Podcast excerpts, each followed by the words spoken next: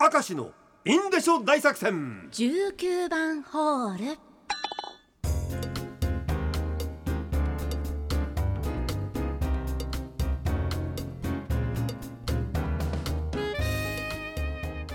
さあ今回も恒例になりました19番ホール行ってみよう、は バイイカリア長介風にラジオネーム FGR38 まあいい年こいてモータースポーツはレースクイーンにばかり目がいってしまいます、うん。なるほどね。モータースポーツを見る際にレーシングカーやドライバーを見る回数よりもレースクイーンを見る回数が多くなっております。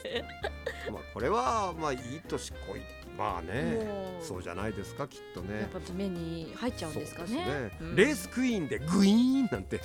ごめん、えーラジオネーム三階圭ちゃん、はい。いい年こいてですが えー引きこもり生活がスタートした頃少しでも運動不足を解消しようと思い始めたのがヨーヨーです。うん。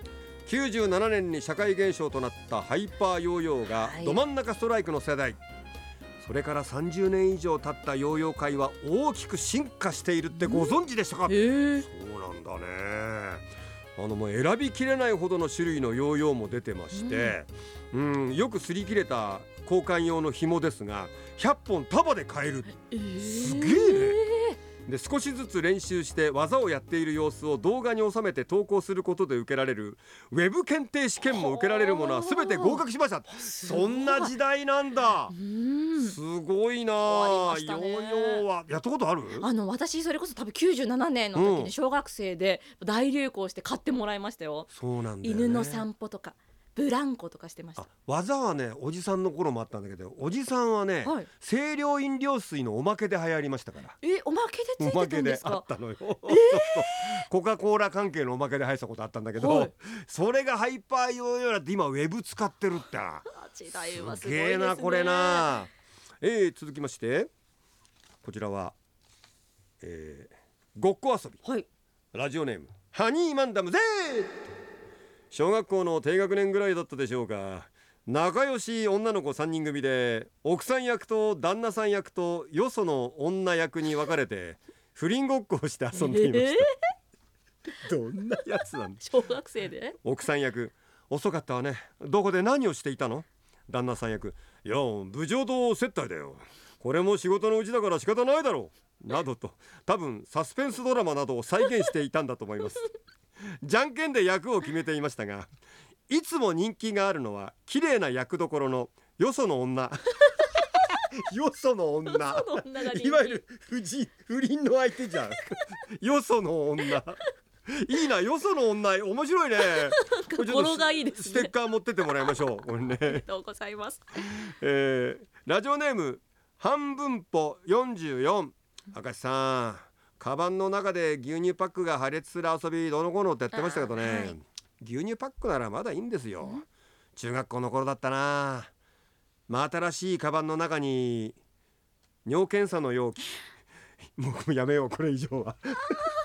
やめよう。これでいいな。察しました、うん。もういいな、大変だなこれ。洗っても何ももうでしょどうね。うしようもないんだ取れなさそすごいよねこれは。えー、煙巻煙子ぜーっと赤石さんが今日の放送で子供の頃スカートめくりの魔王という意味を持っていたのことでしたが、うん。私は小学校2年生の時のクラスの男子2人組は体操服の短パンを下げてティンティンブラブラさせながらイエーイと言い足をガニ股にして襟巻きトカゲのように教室内を走り回るのが日課でした、えー。キャーという悲鳴よりは小学校低学年のせいか大受け男子2人組は受けてると思って調子にこいたらしく廊下にそのまま出て行ってしまいうん。あえなく先生に見つかりがっつり怒られました、えーあの時の奴らはどんな大人になったんだろう。立派な大人になってますよ。やってますこかれはキャーとか言いながら。いやそれこそこの前のネタじゃなくて指の間開いてるってパターンが女子も結構いるんだよそういうのはねそれはもう。えー昔の名前で出ています、ごっこ遊び子供の頃歌手ごっこをしておりました。これやるよね、うん。あのアイドルごっことか歌手ごっことかね。楽しいんですよね。ただこのこの歌手ごっこはね皆さんが想像するアイドルごっことはちょっと違うんですよ。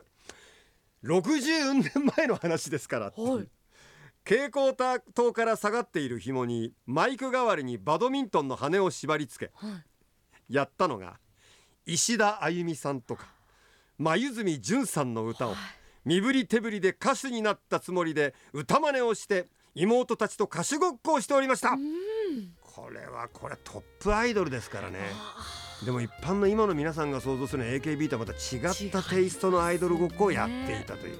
時代は繰り返す